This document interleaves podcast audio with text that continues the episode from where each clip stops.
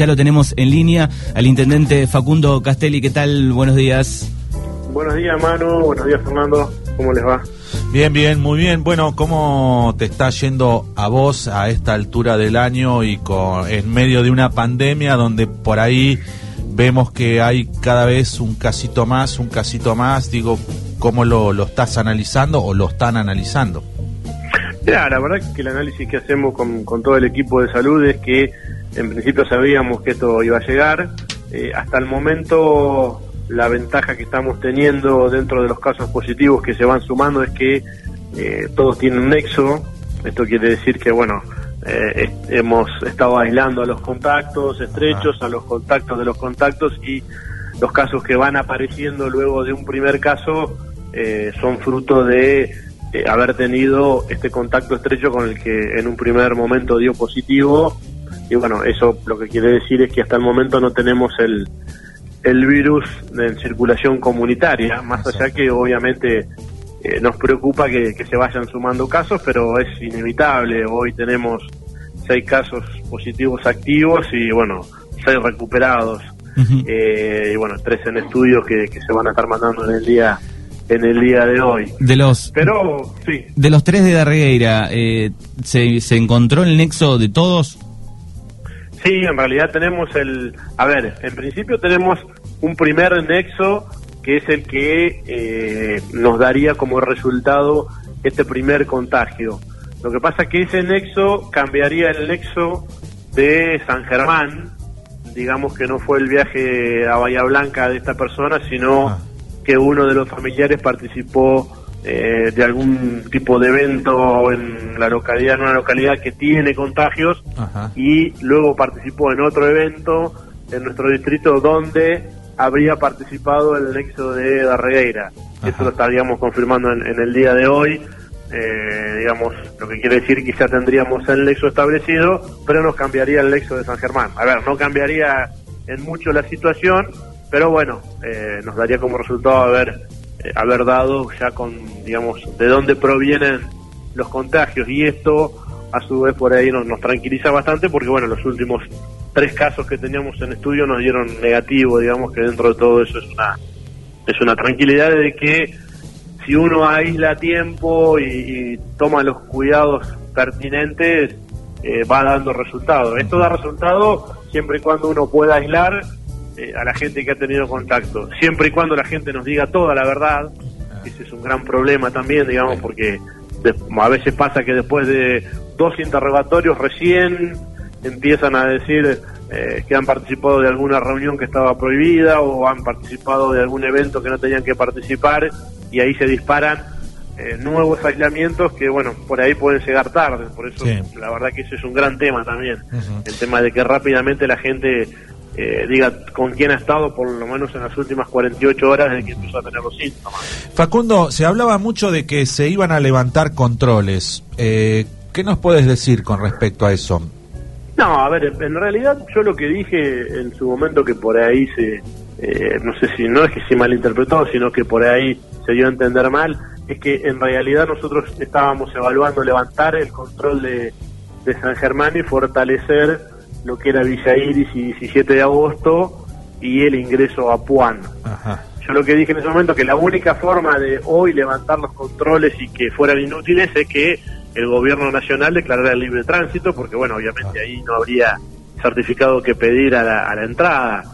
A ver, por otro lado, sí es cierto que eh, los chicos de los controles están, están agotados, están cansados, digamos, eh, no es menos cierto que sabemos que a veces hay gente que no respeta los controles e ingresa por, por caminos alternativos, digamos, y, nos enteramos después, o ni siquiera nos enteramos, digamos, de que alguien estuvo por ahí un fin de semana y se fue evadiendo los controles.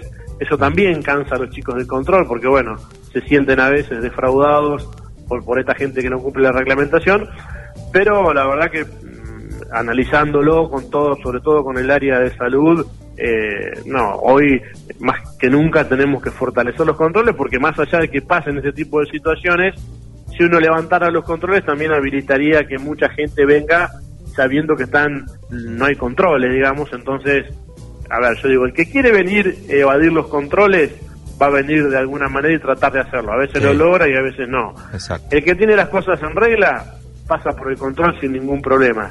Pero si uno habilita, hay mucha gente que de buena fe vendría a nuestro distrito Sí. a pasar un fin de semana o a hacer una visita y la verdad que eso nos complicaría porque aumentaría mucho la circulación de gente y, por ejemplo, teniendo a Bahía Blanca tan cercano a nuestras localidades es un riesgo Sí. sabiendo hoy la situación que vive, por ejemplo, Bahía Blanca y algunos distritos de la zona que tienen muchos casos. Por eso Eso hoy no, no está en evaluación levantar los controles, sino reforzar eh, y sí por ahí levantar el de San Germán, por una cuestión de que está en ruta nacional y que, por ahí se complica, eh, digamos, su implementación, nada más. Eh, Bahía Blanca retrocedió de fase, eh, habían como queriendo abrir las cosas, pero le fue mal y ahora tienen que, que retroceder. Eh, ayer el director del Hospital Pena dijo, estamos ya saturados, no tenemos más lugar. Digo, eso también eh, preocupa a, la gente de acá porque dice, bueno, si a nosotros nos tienen que derivar a Bahía Blanca, nosotros no vamos a tener lugar, en- en- porque toda la zona va, va para ahí. Eh, digo, Eh, ¿cómo, sí. cómo estamos nosotros con el tema? ¿Cuántos respiradores tenemos? ¿Y cuál es el plan en caso de que se sature Bahía y nosotros, eh, como vamos, que un día uno, un día otro, un día otro, digo, vamos a llegar a un verano quizás medio complicado? Mira, me- obviamente que nos preocupa mucho la situación de Bahía, como si vos pertenecemos a la región sanitaria de eh, es cabeza Bahía Blanca, que el hospital de derivación es el hospital Pena, en principio en el caso de que estemos eh, saturados. A ver, nosotros tenemos cuatro respiradores instalados en el hospital municipal de Puan, donde es el área sucia que se llama, más dos respiradores en las ambulancias eh, en el caso de que haya que trasladar. Generalmente se estima estadísticamente un respirador cada 10.000 personas en una digamos en un caso normal de Sí. contagio. Exacto. Nosotros a, a lo que apuntamos es a eso, a que obviamente que los contagios van a ir aumentando y como decís vos, probablemente eh, con el correr de los meses hasta no aparecer la vacuna, eh, recién estamos eh, comenzando y lleguemos a, a un grado mayor de contagio. Eh, en primer lugar, la idea es sostener con esos cuatro respiradores, más todas las camas que hay eh, disponibles de maternidad, que maternidad se transformó en la sala suya porque obviamente puede haber casos que requieran internación, pero no respirador. Exacto. Hasta ahora hemos tenido solo un, un caso que estuvo internado y necesitó algunas horas de respirador y hoy tenemos solo un caso de internación pero sin, sin respirador, digamos, eh, que hoy no está siendo utilizado porque no lo necesita, obviamente. La idea es contener con lo que tenemos. En el caso de que nos veamos sobrepasados, obviamente que la primera alternativa es Bahía. Si Bahía está sobrepasado, eh, digamos, hay un acuerdo tácito eh, que en su momento se quiso firmar, después no se firmó, pero bueno, hay un acuerdo con eh, todos los que integran la región sanitaria de, bueno, ver dónde hay camas disponibles. Esto va a ser en algún momento, Sí, y esperemos que no, de darse un, tema de solidaridad, digamos, exacto. de decir, bueno, porque nos puede pasar al revés. Si nosotros mantenemos este nivel de contagio o los contagios que aparecen es de gente que hace la recuperación en sus casas y no necesita internación, eh, no sabemos si el día de mañana algún municipio cercano no nos va a llamar porque está colapsado y necesita, Sí. necesita una cama. Bueno, ese va a ser un tema de solidaridad que habrá que analizar de acuerdo a la situación en que esté cada municipio en ese momento. Esperemos no tener que llegar a eso. Hoy, digamos, sanitariamente nosotros estamos preparados, estamos bien desde la infraestructura y de la logística como lo tenemos armado, pero bueno, tenemos que hacer mucho hincapié eh, en el cuidado personal, digamos, Sí. que es la única solución que hoy hay a, este, a esta Ah, pandemia, digamos, ah. más allá de los controles que nosotros podamos hacer, más allá de todo lo que el municipio y, y el equipo de salud trata de, de inculcar en cada uno de los habitantes, hoy depende de cada uno de nosotros y bueno, lamentablemente a veces nos vemos desbordados en esa situación, Sí. eh, en ver que no, no se respetan algunos, eh, digamos, algunas cosas que Sí. están establecidas, y bueno, y eso por ahí no, nos preocupa, sobre todo preocupa mucho a la gente de salud, digamos, donde nos hace mucho hincapié en esto, en el tema de los controles al ingreso y en el tema luego dentro del, del distrito, porque bueno, hoy, como decía, tenemos seis casos eh, positivos activos, eh, y bueno, eso da Sí. que haya mucha gente Sí. aislada o gente aislada Exacto. que, digo, hasta que no cumplen los 14 días, Sí. le puede aparecer los síntomas el último día y ahí hay que isopar, bueno. Te, quería, te quería preguntar, digo, en caso de que se, se, se medio que se va desbandando la, la cosa, ¿Vos tomarías la decisión de volver a la fase 1? Digo, apretar ese famoso botón rojo, decir, bueno, muchachos, de acá 15 días no sale nadie.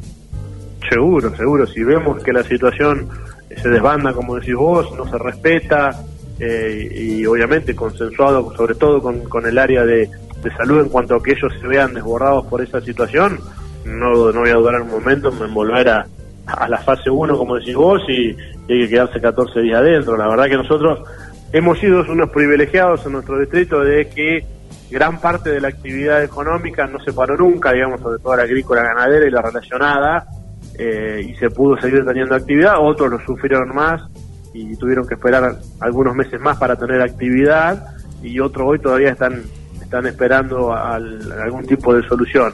Pero hoy para mí la prioridad es la, es la salud de la gente, y yo entiendo a veces la, la preocupación y que me lo hacen saber muchos de eh, el tema de que la gente no respeta los distanciamientos, el, barbijo, el tema, bueno, cada uno en su casa después verá si, si hace lo que tiene que hacer cuando llega en el tema de, higienizarse, pero la verdad que no voy a dudar ningún momento.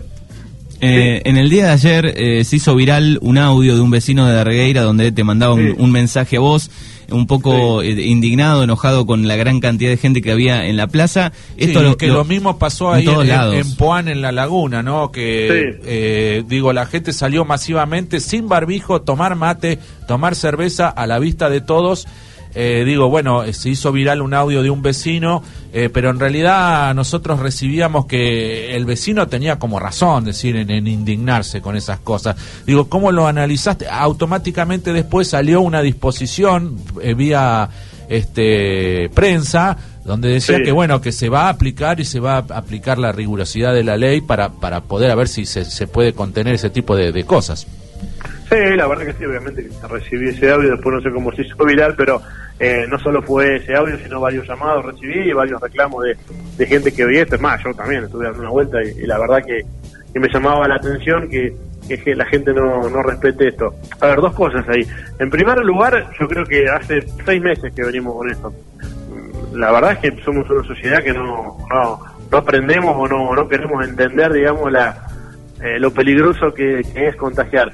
Yo creo que hay mucho de esto en que, eh, a ver, la juventud sobre todo le parece que eh, a ellos no les va a pasar nada y probablemente si se llegan a contagiar lo van a superar como un resfrío común. Pero en esto hay que pedir mucho más sentido común en ese caso para que entiendan que ellos pueden llegar a contagiar a sus padres, a sus abuelos, digamos, a gente de riesgo que después van a ver seguramente porque eh, obviamente si hacen eso en una plaza es muy probable que también tengan contacto estrecho eh, o con un abuelo o con sus mismos padres, digamos, que pueden ser hasta algunos factores de riesgo o vecinos que sean que tengan factores de riesgo y hasta que ellos mismos desconozcan. La verdad que eso me llama la atención de que no de que no se entienda.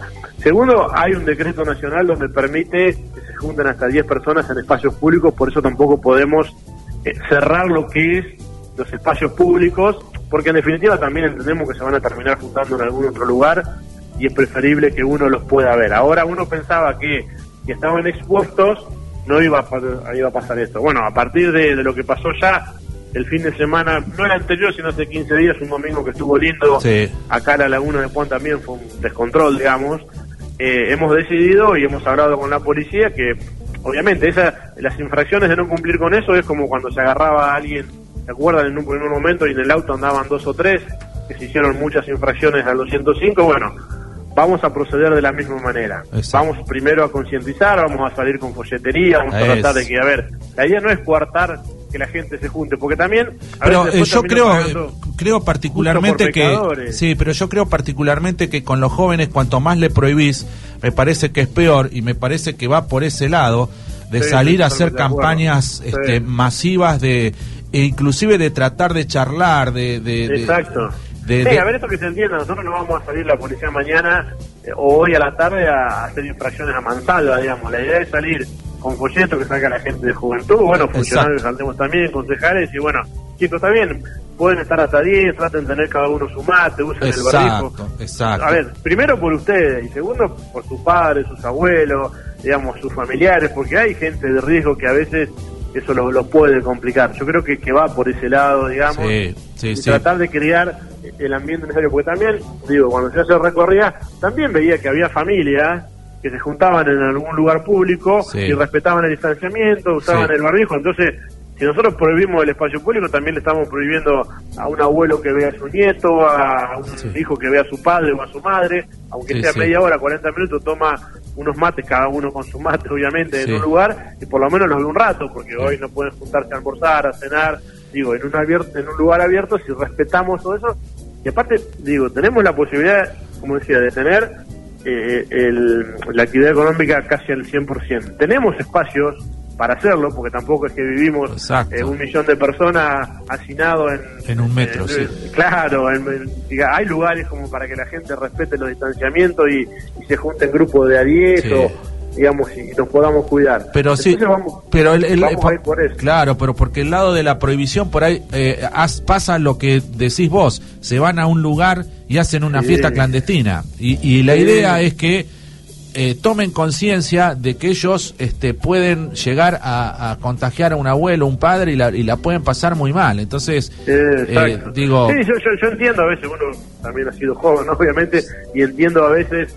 esa rebeldía bien, bien interpretada, decir, bueno, en como si vos, cuanto más me prohíben es, peor, porque en realidad eh, yo no estoy haciendo, digo, a mí no me va a pasar nada, pero bueno, hacer entender que es, muy probable que no le pase nada al joven, digamos, y lo transite, como decíamos, como un simple resfrío, hasta puede ser hasta sintomático, digamos. Pero si respetando el distanciamiento, usando el barbijo, podemos evitar todo eso, eh, yo soy partidario de esto, digamos, decir, no, no de, eh, digamos, con el rigor, sobre todo la, juventud, y hay gente grande también, y digamos, no muy grande y, de mediana edad, que, que tampoco respeta entonces, a ver, en un lugar con, en un distrito con 600.000 hectáreas van a encontrar un lugar donde encontrarse.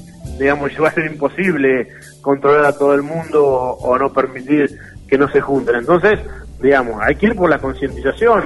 A ver, somos, nada más allá de que hoy tenemos seis casos, somos un distrito que vivimos hace seis, meses, hace seis meses encerrados, si se quiere. Muchos de nosotros, obviamente, que ya varias veces pasó esa cuarentena, y si se sigue juntando con la misma gente, eh, obviamente no se va a contagiar, pero eso no quita de que por ahí tenga contacto con alguien que vino de afuera, vos fíjate que han sido casos aislados los que han pasado, pero bueno, por algún lado termina entrando el, virus y lo que tenemos que apuntar es que no se haga comunitario, que tengamos el nexo establecido y que aislemos a las personas que hay que aislar. Fíjate, hoy tenemos seis activos, pero ya tenemos seis recuperados. Bueno, vamos, digo, la gente se va recuperando también, bueno, y si logramos transitar esto así, eh, no utilizando los respiradores, utilizando muy poco, no utilizando camas y aquellos casos de contagio se pueden recuperar en sus casas, bueno, la verdad que eh, eh, tendríamos que estar contentos con eso. Pero bueno, hoy ya te digo, nosotros vamos a seguir con nuestro trabajo, pero necesitamos gran de ese trabajo para que tenga resultados gran parte de, ese trabajo que sea la responsabilidad de cada uno de nosotros. y, la, y la, responsabilidad de saber que un caso que no dice la verdad puede llegar a ser un desastre en un pueblo chico porque vamos todas las mismas panaderías, vamos todos a los mismos lugares. Entonces... esa, es la, esa es la otra gran verdad, digamos, eh, que hay que ser sincero. Bueno, obviamente, si nos toca alguno, ser totalmente sinceros que si, eh, digamos, infringimos en algún momento la normativa, decirlo desde el primer momento, porque ahí cortamos enseguida, por lo menos a priori, el, contagio. Si no, después, como si hubo, llega un momento que se dispara de tal manera que es imposible encontrar el nexo y se termina siendo o, también sucede digo me parece que sucede que tal vez hay gente grande haciendo memoria con el, con el caso anterior de esta pareja de adultos mayores. Digamos tal vez hay gente que tenga un poco de miedo en la imagen si cuento la verdad qué me va a suceder y en realidad no sucede nada es para ayudar nada más. No es para ayudar es para ayudar sí yo entiendo ya, eh, a ver y, nos pasa con, con todos los casos que eh, recién todo el nexo lo tenemos al segundo o al tercer interrogatorio. A veces cuesta también eh, porque bueno, recordá bien que hiciste las últimas 48 horas, que muchos, probablemente algunos se olvide de alguna cosa, pero algunos se olvida intencionalmente Sí, claro. y eso trae aparejado, digamos, la- las complicaciones que no queremos tener, obviamente. Facundo, después de este repaso por el por la situación de, de COVID en el distrito, eh, vamos a salir de tema, te queríamos preguntar... Sí, bueno, no, también le quería preguntar por la responsabilidad de, de, de, por ejemplo, de los bares, los restaurantes. Eh, digo, ahí también este, el- el- los dueños son los que tienen que, mm, ¿no? De tener esa. Exacto. Esa responsabilidad de, de decir, bueno, tengo que eh, las mesas separadas, este, no dejar entrar sin barbijo, eh, el alcohol en gel en la mesa, digo, todo eso también este, eh, vale mucho, ¿no? Sí, nosotros estábamos haciendo haciendo un control, es más, esta semana probablemente tomemos alguna medida, eh, digamos, con algún local que no lo haya cumplimentado, porque bueno, la verdad que tienen la posibilidad de trabajar, obviamente todos que quisiéramos trabajar más o que estén al 100% y que no, pero bueno, es, es momento de cuidarnos. Exacto. Tienen la posibilidad de trabajar, tienen las medidas, eh, digo, es re- más allá de que el control es responsabilidad nuestra, es que es como decís vos, es gran responsabilidad del, del dueño del lugar, es decir, bueno, puedo tener tantas mesas, puede haber ocho por mesa, tengo que mantener este distanciamiento, todos tienen que entrar con barbijo, digamos. Entonces creo que también a veces nos confiamos mucho, Exacto. eh, pero eh, a veces el, tema es que el día de mañana no nos lamentemos por ser confiados, digamos. Exacto. Yo prefiero, digamos, no lamentar por ser desconfiados y, y a veces pecar de excesivo en alguna en alguna medida o en algún control o pero no no al revés digamos porque digamos nos vamos a lamentar porque no hay no hay otra cuestión hoy para este virus que este tipo de alternativas si vos me dijeras bueno hay una vacuna no no macanudo digamos puede que corra el riesgo el que quiera y y si tiene la vacuna y si tuviera la vacuna sería otra cosa pero lamentablemente dependemos hoy como, como coincidimos con ustedes de la responsabilidad de cada uno. Bueno, fuera del, del COVID, te quería preguntar eh, si tuviste diálogo con los vecinos de, de Villa Iris que largaron una carta, después eh, Estaban enojados con vos, ¿eh?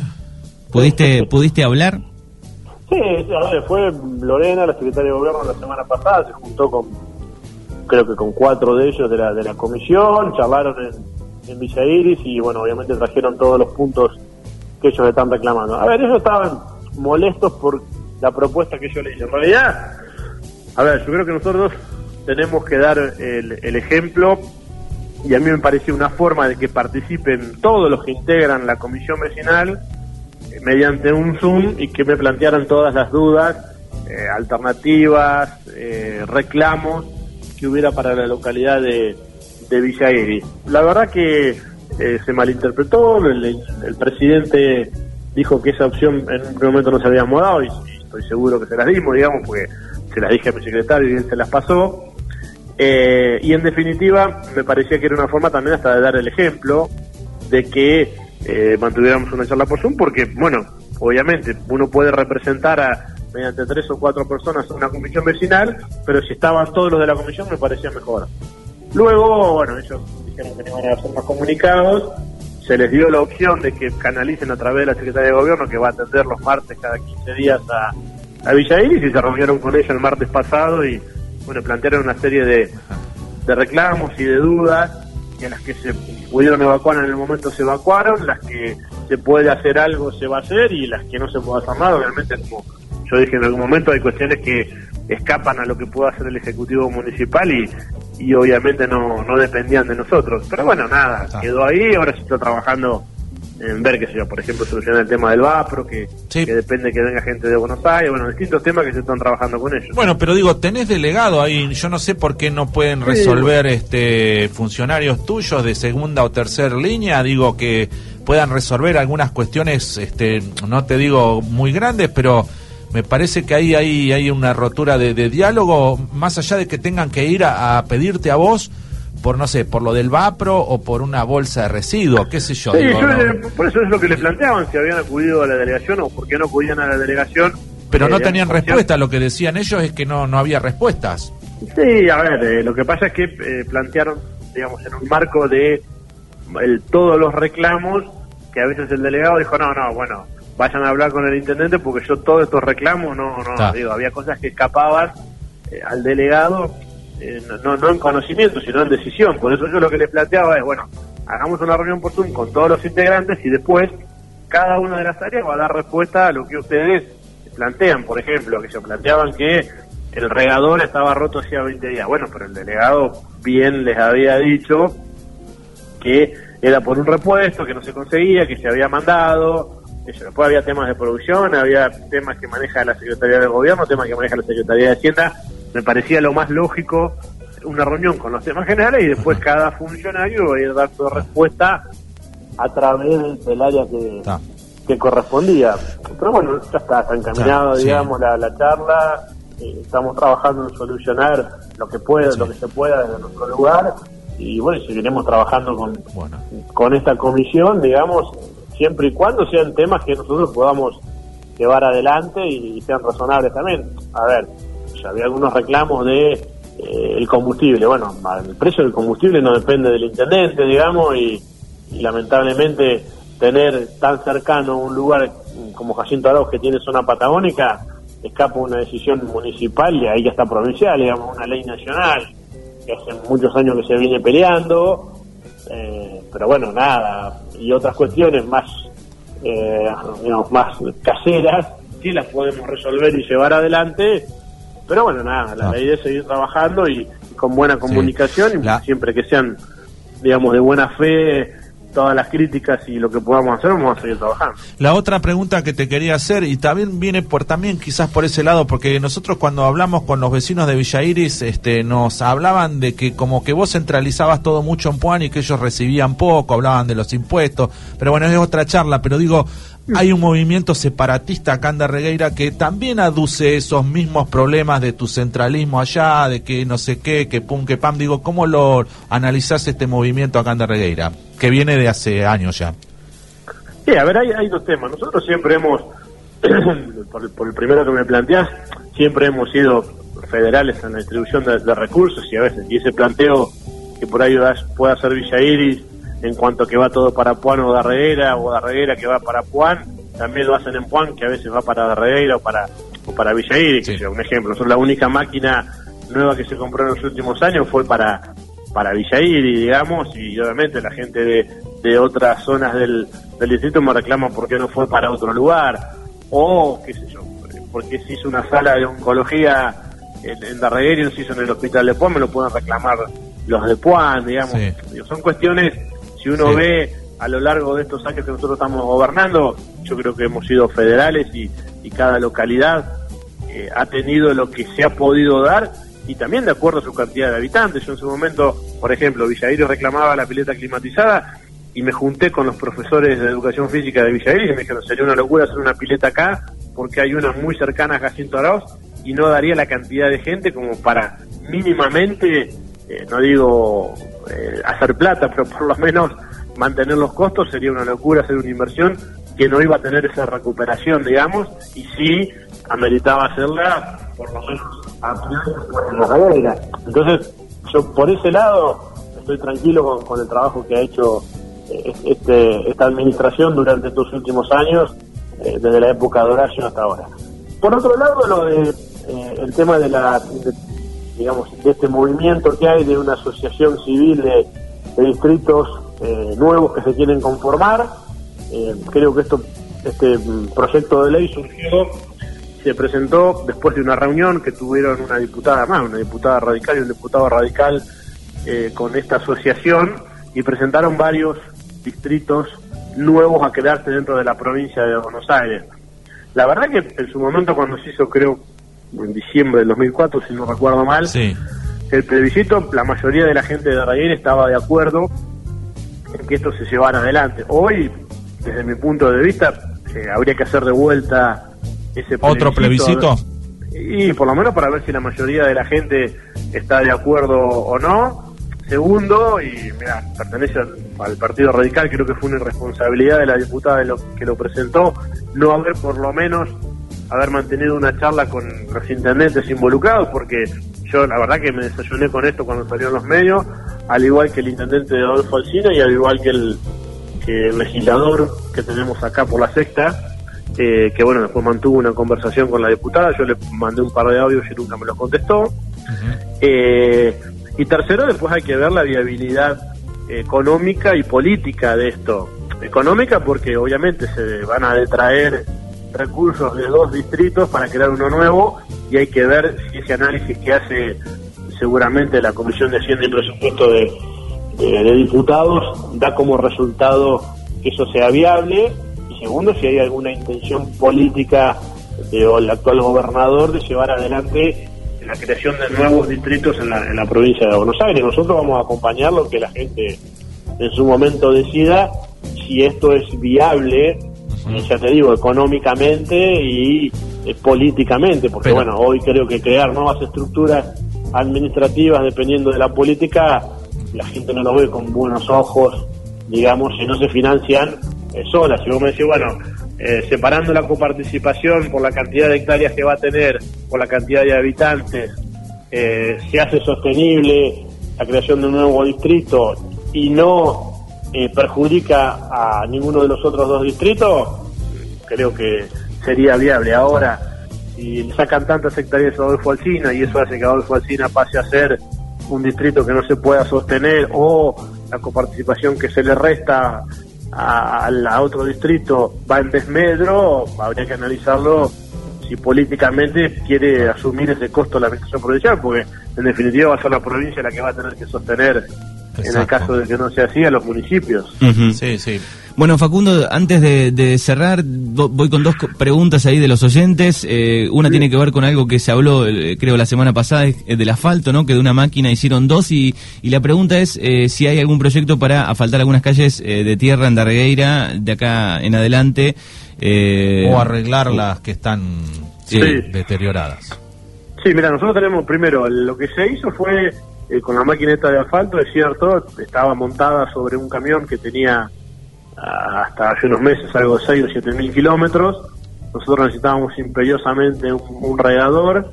Pudimos comprar un tanque regador nuevo, pero no podíamos comprar el camión. La verdad que, surgió la posibilidad de que esta máquina para fabricar bacheo y asfalto esté sobre, eh, digamos, sobre un semi y tirarla con un camión que en realidad tiene asiento el 27 de agosto y ahí es donde se está fabricando bacheo. Así que la verdad que de dos hicimos una, hoy tenemos un camión que está regando acá en la localidad de Puan, que no teníamos prácticamente regador, y por otro lado la máquina está produciendo bacheo, esta semana ya comenzaba que llegaba la, la emulsión. Eh, sí tenemos presentado en el film eh, una, creo que son es una calle nueva de, pavimento en la localidad de Reguera, más la repavimentación de, creo que son 10 o 12 cuadras. Ese proyecto está próximo a firmarse a través de la provincia de Buenos Aires.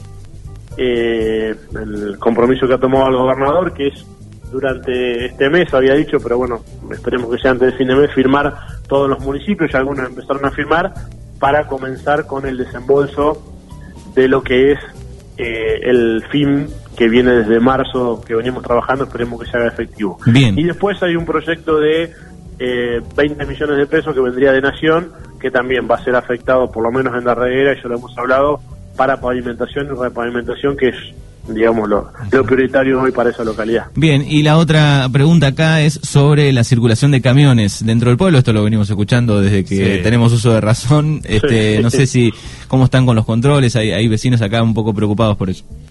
Sí, la verdad que ya hacemos los controles que, que, están a nuestro alcance. Lo que pasa es que hoy el gran problema que tenemos ahí es que no hemos podido, y eso es cierto, concretar lo que es una playa de, de camiones, digamos, porque eso sería la solución a, digamos, definitiva que cada uno de los camiones sepa dónde tiene que dónde tiene que ir. Comenzaron dos o tres alternativas privadas, hay una hoy que está bastante avanzada, que veremos si, si puede culminar con eso, porque bueno, eso nos da la posibilidad de después de eh, nosotros ir con la ordenanza y hacérselas cumplir sabiendo que hoy tiene un lugar donde estacionar. El problema nos pasa ahí cuando dice, bueno, pero ¿dónde dejo el camión?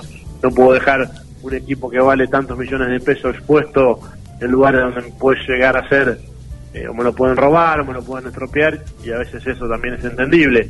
Hasta que no tengamos la, la playa de camiones que nosotros podamos hacer que, que vayan ahí bueno trataremos de intensificar los controles para para que anden lo menos posible por las calles eh, centrales. Sí, lo de la playa de camiones es, eh, una discusión vieja. Lo que pasa es que, claro, hay, hay, lugares con asfalto nuevo. Acá aparecen otros vecinos que dicen, bueno, donde estaba, por ejemplo, el barrio San Pablo, hay eh, asfalto nuevo, donde mucho camión rompió el asfalto.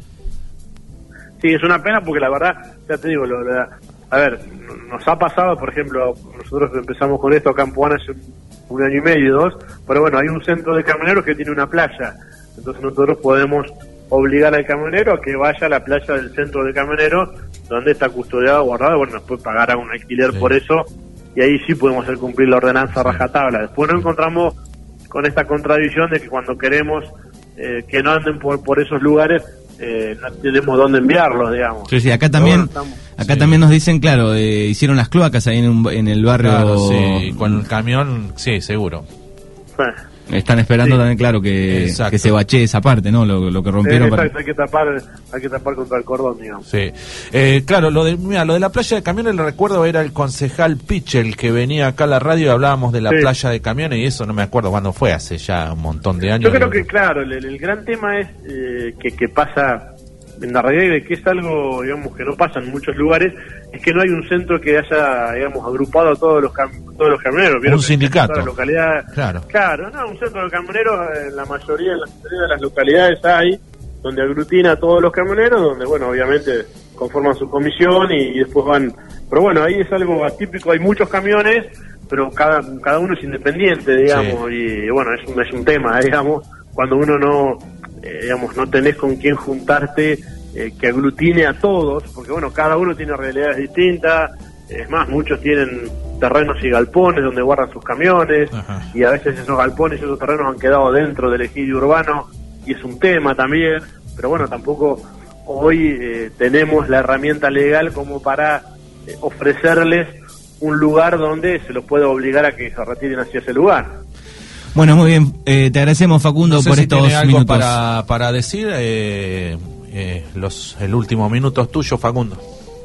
No, bueno, solamente pedirle en esta situación que, estamos viviendo y como hablábamos hoy al, principio de la nota de lo que es la pandemia, que, que empezaron a aparecer casos, mucha responsabilidad. A ver, pedirles yo sé que a veces cansa un poco, pero el tema del distanciamiento, el tema del barbijo, y bueno, y como hablábamos al principio, sobre todo a los más jóvenes o a los que les parece que la enfermedad seguramente la pueden transitar sin ningún problema, que piensen en el resto, digamos, en sus padres, en sus abuelos, en sus familiares, que bueno, hasta que esto no tenga una solución con una vacuna va a depender de nosotros y ha venido para quedarse. Fíjense que antes se hablaba de que no, con el calor se va, que no hay problema. Bueno, estamos ah. entrando en primavera y con días de 20 grados y y esto no, no se soluciona con eso. Así que bueno, nada, mucha responsabilidad y que bueno, desde el Estado vamos a hacer todo lo posible para hacer cumplir las normas, pero necesitamos el compromiso de la gente que hoy es gran parte de, la solución a este problema.